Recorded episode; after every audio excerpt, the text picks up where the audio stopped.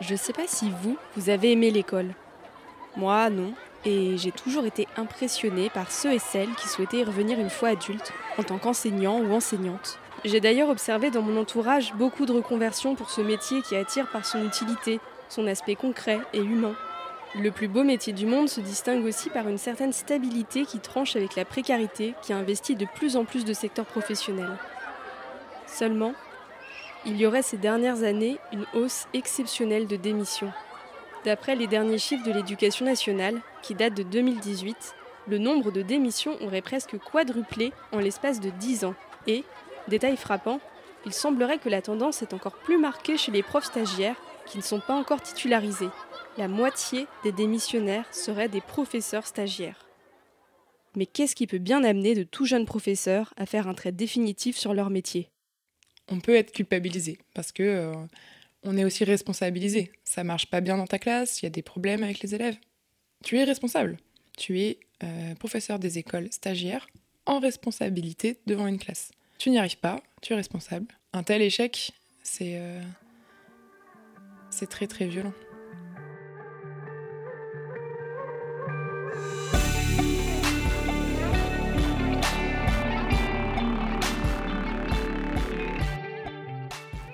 Le plus beau métier du monde, un podcast de Lola Berthet, produit par Friction.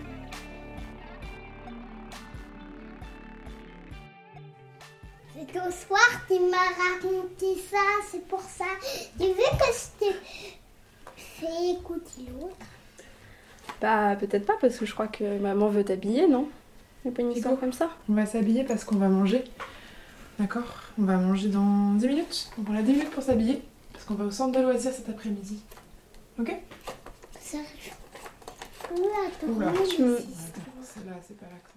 En cherchant à comprendre ce phénomène de démission massif, j'ai rencontré Alice, qui est actuellement professeure des écoles stagiaires. Elle a 33 ans et est la maman d'un petit garçon de 4 ans.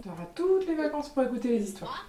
Après avoir travaillé dans le secteur culturel et dans l'associatif, notamment auprès d'enfants et d'adolescents, elle décide en 2019 de devenir maîtresse attirée par les horaires plus compatibles avec son nouveau rôle de mère et la volonté d'être utile. Mon, ambition, c'était de leur transmettre euh, des valeurs, vraiment de pouvoir contribuer au, bien vivre ensemble depuis cette tranche d'âge qu'est l'enfance, depuis la classe, pouvoir euh, transmettre des compétences psychosociales en fait aux enfants. J'avais envie de, de travailler en fait pour que les enfants soient heureux d'aller à l'école. Alors c'est très bateau, c'est vraiment cliché. Je pense que à la limite tous les enseignants cette envie-là, mais euh, pour moi, c'était presque l'envie numéro un, c'était que les enfants soient heureux d'aller, euh, de venir à l'école le matin, euh, qu'ils soient heureux d'arriver en classe, que voilà, qu'ils se sentent bien, en sécurité. et j'avais vraiment hâte de mettre ça en pratique. En juin 2020, elle passe le CRPE, le concours de recrutement de professeurs des écoles, dans l'Académie de Paris. Elle devient alors PES, professeur des écoles stagiaires. Elle est à la fois maîtresse d'école dans une classe, en alternance avec une autre PES, et étudiante à l'INSPE, l'Institut national supérieur du professorat et de l'éducation. Début octobre 2020, c'est pleine d'entrain qu'elle arrive devant sa classe, des CE2 d'une école de l'Est parisien, après ses trois premières semaines de cours à l'INSPE. Dès le premier jour, ça a été euh, un peu le choc.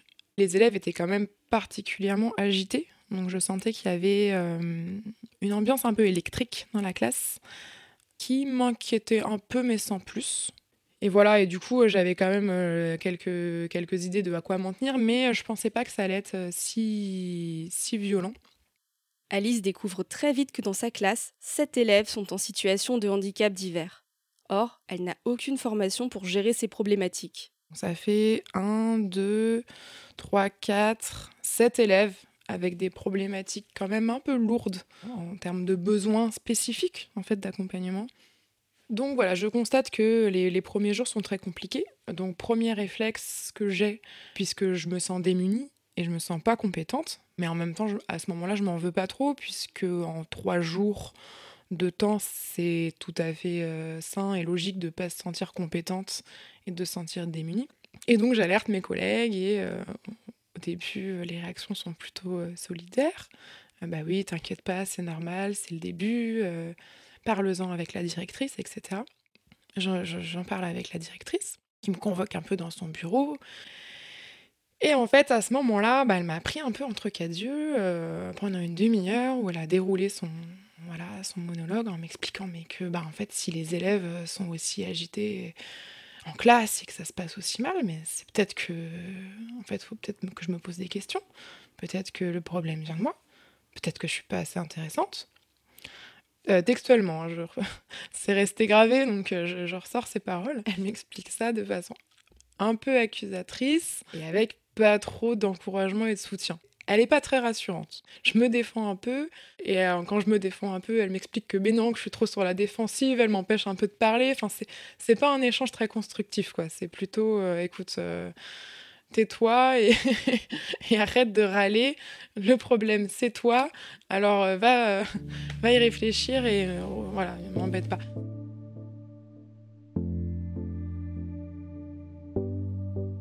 Je me rappelle de la première visite, on appelle ça, donc du, du prof principal, on va l'appeler prof principal. Et Léa aussi a vécu des reproches et des blâmes de la part de ses profs référents lors de sa période de stage en tant que PES. Et il me dit cette phrase qui m'est restée en travers de la gorge euh, encore euh, aujourd'hui.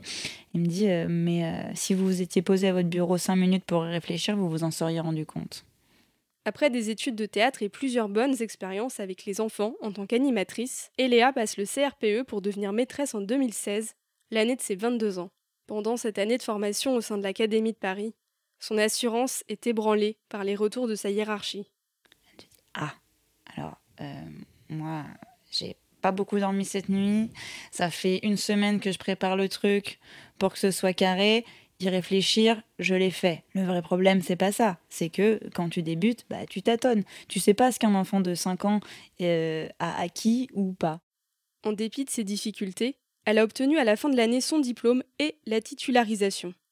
L'année suivante, sa première en tant que prof titulaire, elle est positionnée sur un poste fractionné. Je voyais les enfants euh, un jour par semaine un jour et demi pour, pour certains.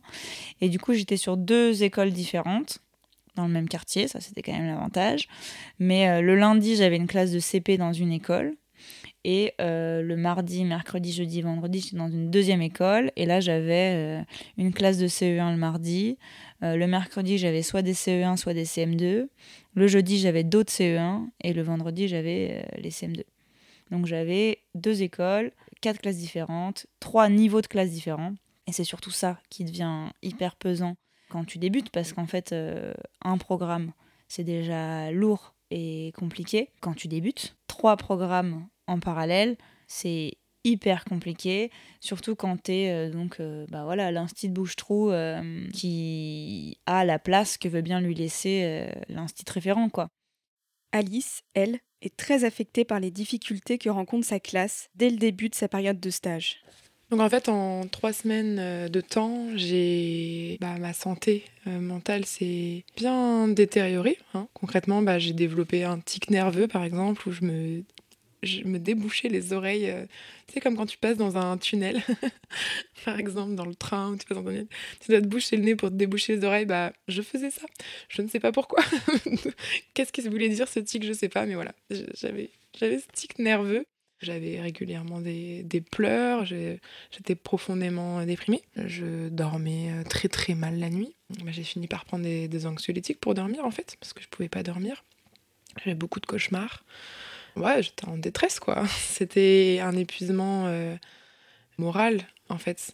Maintenant, je sais que euh, c'est vraiment les, les, conditions et le contexte toute la journée avec des enfants qui vont mal et qu'on n'arrive pas à protéger, parce qu'il y avait vraiment ça, les, enfants pleuraient, les enfants se tapaient dessus, les enfants étaient mal, et moi j'étais responsable de ces enfants-là. Et j'arrivais pas à les aider, à les protéger à me protéger moi-même, bref, fiasco quoi. Après les vacances de la Toussaint qui lui permettent de souffler un peu, Alice retourne à l'école avec la volonté de chercher des solutions pour que sa classe aille mieux. J'ai bénéficié d'un rendez-vous avec une psychologue de l'éducation nationale par téléphone, j'ai écrit tout ce qui s'était passé, j'en ai parlé avec euh, pas mal de, d'autres collègues. Euh, je bénéficie aussi de la formation bah, dans le cadre des difficultés que j'ai rencontrées d'un stage supplémentaire d'observation dans, dans, une autre classe avec une enseignante euh, très bienveillante, très sympa et avec euh, des conseils euh, assez concrets. Et voilà. qui a été une, vraie aide. Ça m'a- beaucoup rassurée en fait, d'avoir un interlocuteur bienveillant et qui me, qui me rassure aussi. Du coup, je, retourne en, classe un peu plus armée, avec des séances aussi plus structurées, mieux préparées.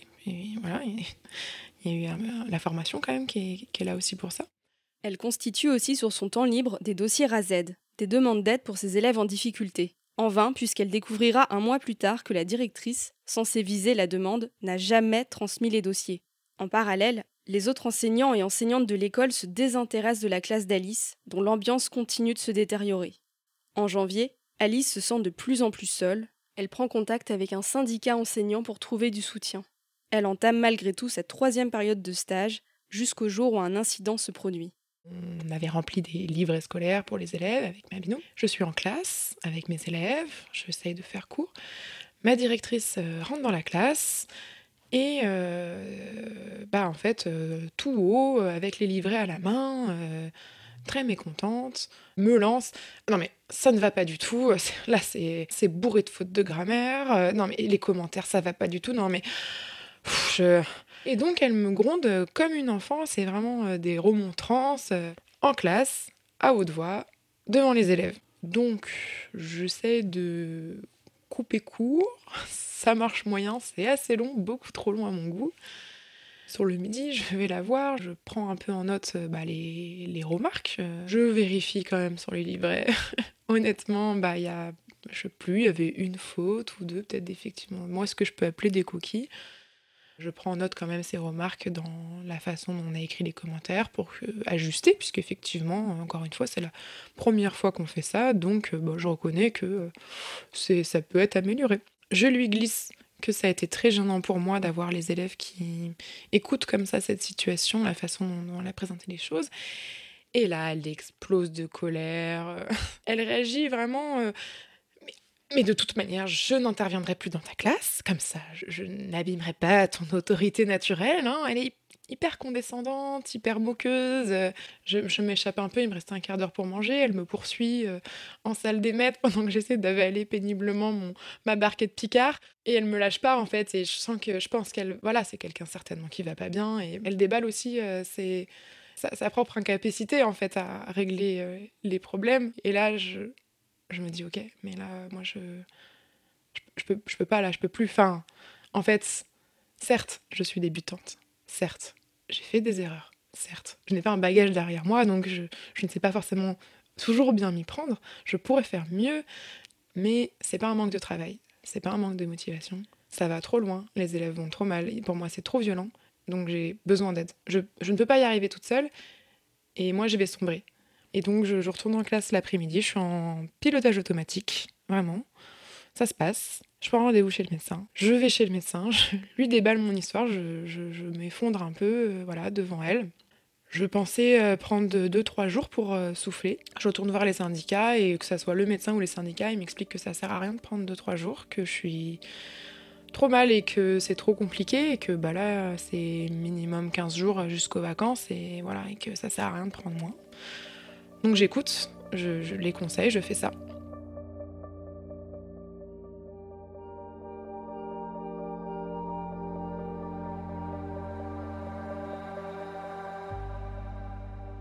Et Léa, de son côté, se heurte très vite aux difficultés de son poste fractionné. Sa confiance en elle, déjà bien fragilisée à ce stade, fond à grande vitesse.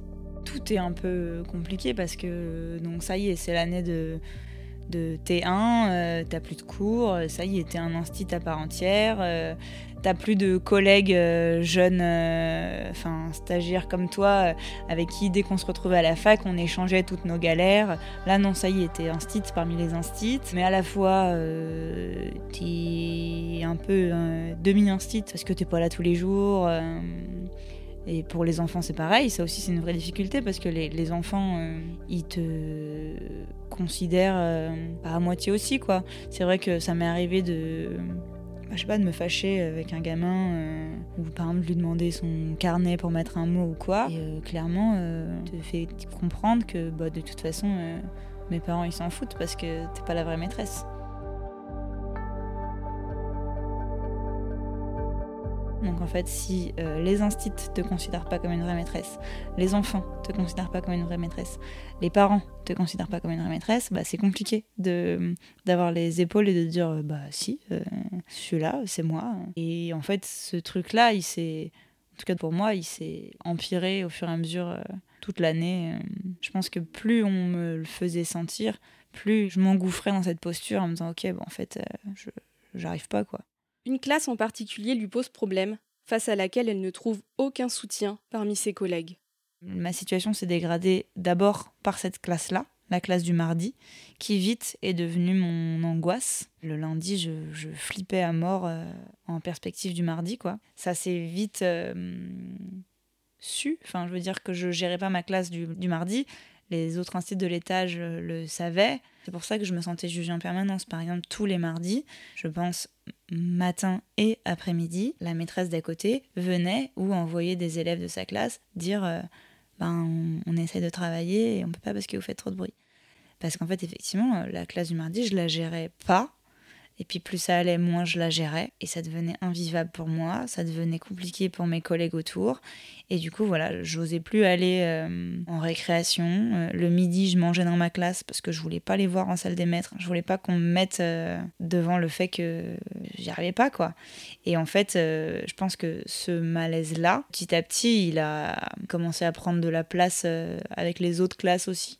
La situation dans la classe d'Eléa dégénère tandis qu'elle sombre de plus en plus dans la détresse jusqu'au jour où elle craque. Il y a eu un, mardi soir, avant les vacances de Noël, je crois, où euh, je sais plus ce qui s'était passé exactement, mais vraiment là, pour le coup, j'étais arrivée euh, au bout du bout de mes forces. Euh, enfin, j'en pouvais plus, je savais plus quoi faire. Je descends en salle des maîtres pour faire des photocopies, pour préparer le, le, mercredi matin, et je tombe sur la directrice. Elle me pose une question ou une remarque, enfin je sais plus. Toujours est-il que je fonds en larmes littéralement. En disant, mais là, je, j'en peux plus, j'y arrive plus, je sais pas quoi faire. Et je pleure, et je pleure, et je pleure. Et franchement, euh, je suis pas quelqu'un qui pleurait, en tout cas, facilement euh, en public. Et encore moins, euh, enfin, c'était la dernière personne devant qui j'avais envie de pleurer, quoi. Vraiment. Elle me dit, oui, effectivement, c'est, ça devient compliqué, on s'en rend bien compte. D'ailleurs, ça nous préoccupe beaucoup, on en parle souvent entre nous. Donc là, ça finit de m'abattre, euh, globalement, coup de massue sur la tête. Ça fait euh, 3-4 mois que je rame, que j'envoie des appels à l'aide, euh, en tout cas à l'institut en question, qu'elle ne me répond pas, que tout l'étage sait que ça se passe pas bien, vous le savez.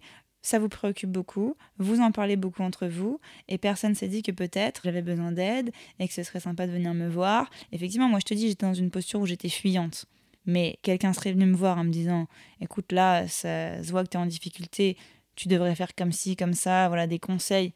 J'aurais pris bien sûr. Là je tombe des nues en me disant ok donc tout le monde sait que c'est la merde et tout le monde me laisse dans ma merde. Et elle me dit d'ailleurs euh, comme ça ne va pas du tout j'ai contacté le conseiller pédagogique qui vient euh, demain euh, observer la classe. Et elle me dit mais ah ouais d'accord ok. Donc coup de poignard dans le dos si je suis pas en pleurs devant toi est-ce que tu me l'aurais dit, quoi? Il me dit d'accord, ok, donc il vient demain pour voir à quel point je ne gère pas en fait. Donc c'est très rassurant. Et là je me suis dit mais c'est pas possible en fait. Le mercredi matin j'ai fait classe. Je pense que j'étais l'ombre de moi-même.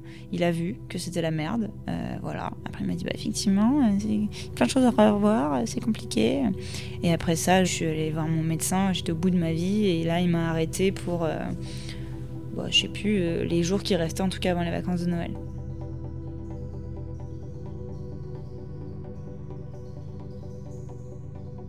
Pour Alice, l'arrêt maladie qui lui est prescrit en février 2020 lui permet de voir plus clair dans sa situation et d'envisager la suite de l'année scolaire autrement. Je passe 15 euh, jours euh, un peu complexes, à tout ressasser. Comment on en est arrivé là, comment j'aurais pu faire mieux, autrement, euh, comment je... Toujours aussi cette colère en même temps? Vraiment, on est partagé entre ce sentiment où on se sent quand même en partie responsable et en même temps ce sentiment d'injustice. En fait, cette situation n'est pas normal. J'ai eu la chance d'être très accompagnée par euh, les syndicats qui m'ont entendu, qui m'ont écouté, qui m'ont cru et qui m'ont en fait ouvert la porte de mais en fait si vraiment c'est trop dur et que ça fonctionne pas, t'es peut-être pas obligé d'y retourner. Donc là je me suis dit ah jusqu'ici j'étais dans un objectif de titularisation mais euh, la problématique était trop importante et je me suis formulé que je ne voulais pas être titularisée à tout prix, ou en tout cas au, prix de ma santé mentale, vraiment. J'étais quand même encore très, très affectée. Je me suis sentie mieux au bout d'un mois, un gros mois, un mois et demi. Et donc, euh, en me sentant mieux, là, je me suis dit non, mais en fait, je ne remets plus jamais un orteil là-bas. Et je laisse mon parapluie, ma tasse, et je. Non, je, enfin, je, je ne remets plus un orteil là-bas. Et là, en fait, il y a un truc qui s'est détaché. À la suite de son arrêt maladie, Eléa essaye de reprendre les choses en main. Après les vacances de Noël, elle commence un suivi psychologique et essaye de nouvelles choses, mais rien n'y fait. La classe du mardi continue de faire tache d'huile sur toutes les autres. Petit à petit, sa santé commence à se dégrader. J'ai jamais été autant malade dans ma vie que cette année-là. Il y a un moment donné, euh, j'avais euh, une angine, mais vraiment une grosse angine. Alors j'allais chez le médecin, il disait Ah oui, là, dis donc, euh, grosse angine, bon, bah, je vous arrête trois jours. Je reprenais le boulot. Quelques temps après, j'avais une bronchite, j'avais une gastro, j'avais la grippe. Mon corps m'envoyait tout ce qu'il pouvait comme signaux pour me dire arrête quoi. Je l'écoutais pas. Le médecin m'a arrêté une autre fois pour troubles dépressif, anxieux. je me dis, bah, dis donc, ça, ça fait, euh, ça, ça fait sérieux euh, sur, la sur fiche, mais parce que vraiment, j'en pouvais plus, quoi. Et ça prenait vraiment de plus en plus de place dans ma vie. Je me retrouvais le week-end avec des potes et euh, je me mettais à pleurer. Enfin, vraiment, je pense que j'étais devenue l'ombre de moi-même. j'étais tout le temps, ouais, j'étais tout le temps en train de pleurer. J'étais tout le temps dans le mal. j'étais, en dépression en vrai. Et ça a continué à aller de plus en plus mal jusqu'au mois de mai, où globalement, je, je, pense que vraiment, euh, j'ai fait une phobie scolaire, mais du point de vue de, de l'instit, quoi. Vraiment, j'arrivais devant l'école, j'angoissais. Euh, ça a fini euh, donc au mois de mai, où là, j'ai enchaîné les arrêts maladie, ça s'arrêtait plus. Je veux dire, j'étais arrêtée pour un truc, je devais reprendre, et pour peu que je devais reprendre un un lundi ou un mardi, euh, j'angoissais tellement fort euh, du mardi que de toute façon, euh, la veille de reprendre, j'allais voir mon médecin parce que j'avais déclenché autre chose. Et c'est arrivé à un point où, un lundi soir chez la psy, on était au mois de juin, elle me dit non mais là, c'est pas possible, il faut plus que vous y retourniez quoi. Bah, c'est bien gentil ça, mais moi je fais comment pour plus retourner à l'école L'école elle finit le 7 juillet et le rendez-vous se termine. Elle me dit réfléchissez-y. Je pense vraiment que vous ne devriez plus y retourner. Et je suis sûre que vous allez trouver une solution. Le rendez-vous s'arrête là-dessus. Énigmatique au possible. Elle est, marrante. Comment moi je vais faire? En fait, le fois de plus, je vais reprendre le, mardi. Et le dimanche matin, je me réveille, je me lève et je ne peux plus poser mon pied par terre. J'ai une douleur dans la cheville monumentale. Je me dis, mais c'est quand même dingue cette histoire. Je me suis pas cognée, je me suis pas tordu la cheville. Euh, ça sort d'où, quoi Je me dis, ça sort d'où Et en même temps, je me dis, je crois que je sais d'où ça sort. Et donc, bah, le lundi, je reprends rendez-vous chez mon médecin, qui me voit arriver avec les béquilles.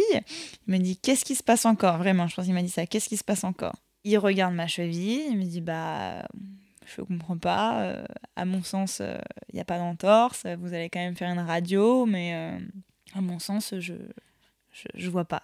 Euh, et puis à la fin du rendez-vous, il me dit Bon, mais là, euh, vous pouvez pas travailler avec les béquilles, euh, c'est ça Je suis là, genre. Ah, et il me dit Bon, moi j'ai compris, c'est quand la fin de l'année? Je dis Bah, le 7 juillet, voix fébrile. Et bon, allez, ça va, je vous arrête jusque-là. Donc il m'arrête, je sais plus, trois semaines ou trois semaines et demie, quoi. Il me signe mon arrêt jusqu'au 7 juillet. Là, je suis soulagée, je descends de l'immeuble en soupirant de soulagement, euh, j'arrive dans la rue, euh, je peux à nouveau poser mon pied et marcher quoi. C'est quasiment, euh, enfin j'exagère un tout petit peu, mais c'est vraiment ça. Le temps d'arriver chez moi, je pouvais marcher et le soir, je voyais une copine, je pouvais courir.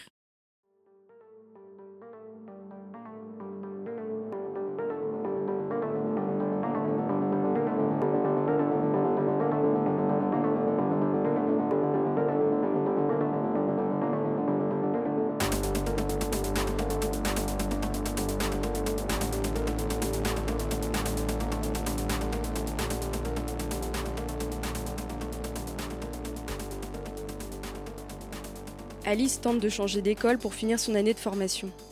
En parallèle, sa directrice fait un très mauvais rapport sur elle, ce qui nuit à sa demande. Finalement, elle termine l'année en faisant des stages d'observation dans d'autres écoles qui lui permettent d'échanger avec des instits bienveillants qui lui redonnent confiance en elle.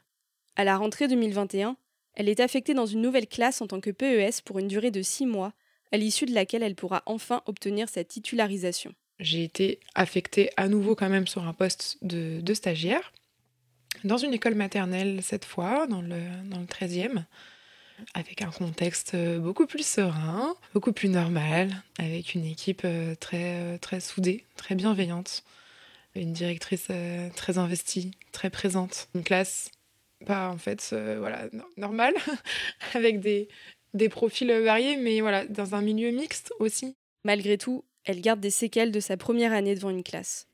Aujourd'hui, il y a euh, bah, un an qui s'est passé depuis le, la rentrée euh, du coup dans, euh, dans, dans cette école de l'enfer. c'est du passé. Je vais bien. Maintenant, oui, ça laisse des traces. J'ai très régulièrement des, des réminiscences en fait, des passages, des moments un peu difficiles, des échanges aussi, beaucoup de, de phrases de cette directrice que je, des fois que mon cerveau me, me fait réécouter euh, voilà, à des moments euh, où je repense au, travail ou à l'année dernière. Je sais aussi que ça m'a un peu fragilisée pour la suite, dans le sens où maintenant je, je suis clairement moins confiante et je me mets beaucoup de pression parce que je me dis que maintenant j'ai plus le droit à l'erreur. Là, j'attends ma titularisation. Il y a eu un échec euh, l'année dernière. Il n'y a plus de chance en fait. Donc ça crée une pression supplémentaire. C'est pas anodin. En parallèle de, de, cette année de calvaire, ce qui aussi me faisait tenir, je pense, c'est que j'avais le, le, projet avec ma copine de partir euh, en Amérique du Sud pendant un an. À la suite de sa première année de prof titulaire, Eléa entreprend un grand voyage en Amérique du Sud. Pour pouvoir s'absenter, elle dépose une demande de disponibilité auprès de l'éducation nationale. Celle-ci est d'abord rejetée, puis acceptée en appel sur l'invocation de raisons médicales liées à sa santé mentale.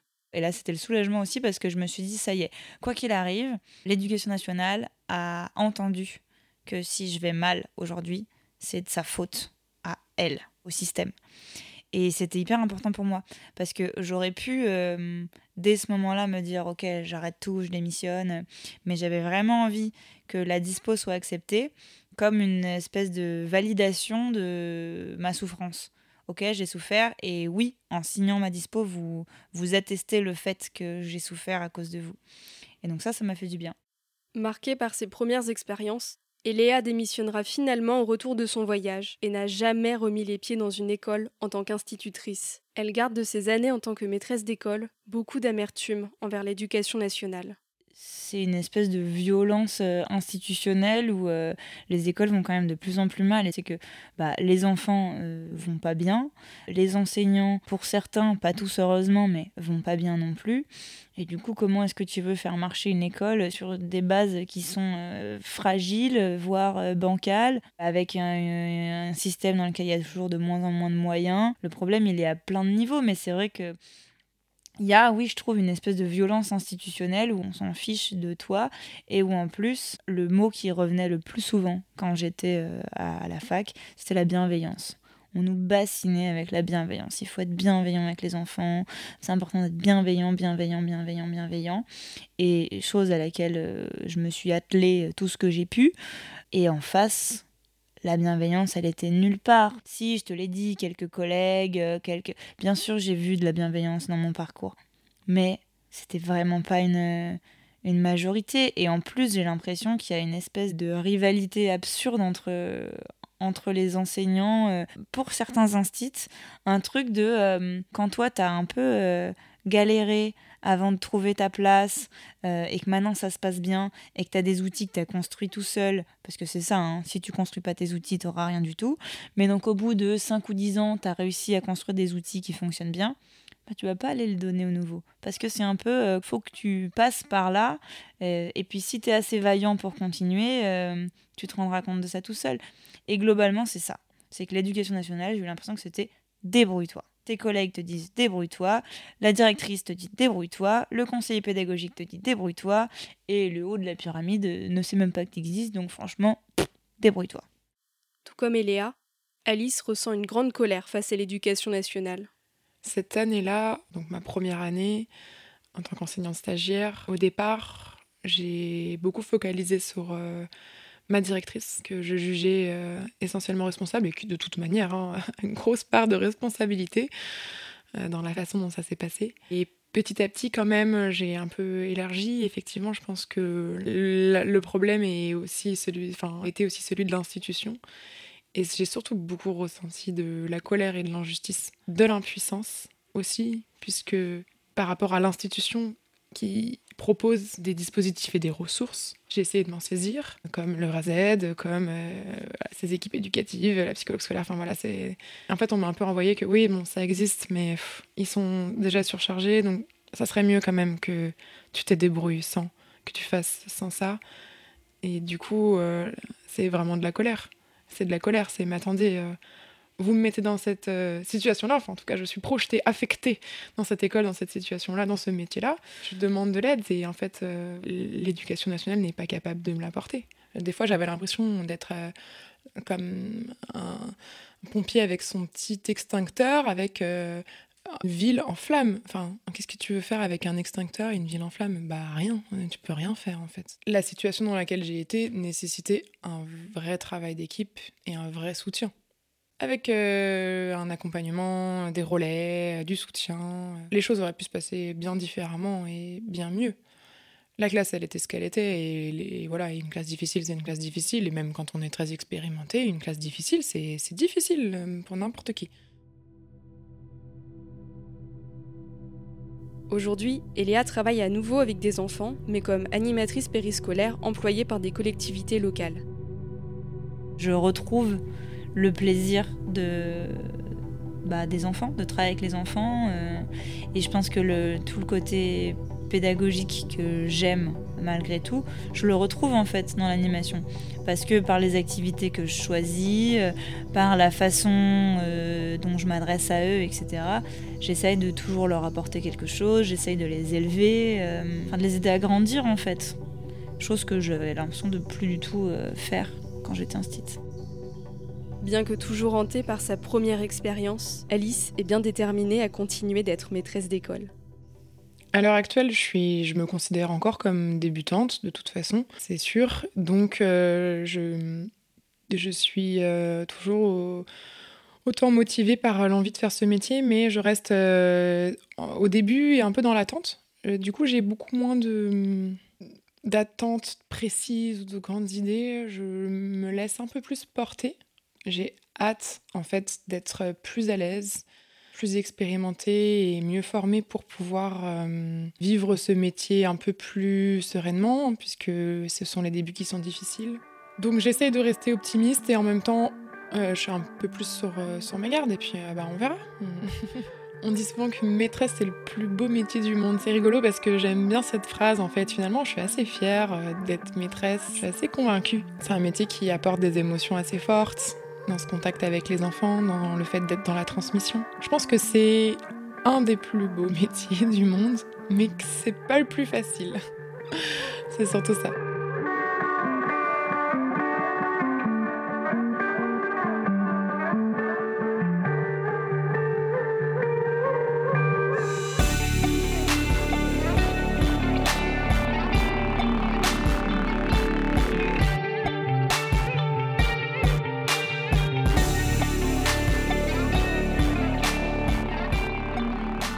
Vous venez d'écouter Les plus beaux métiers du monde, un podcast écrit et réalisé par Lola Berthet. N'hésitez pas à le partager autour de vous et à nous laisser des commentaires sur votre plateforme d'écoute. Et pour plus de contenu sur le monde du travail de 2021, abonnez-vous à nos réseaux sociaux pour découvrir notre nouvelle série intitulée 35 heures et plus si affinité. Merci pour votre écoute et à bientôt chez Friction.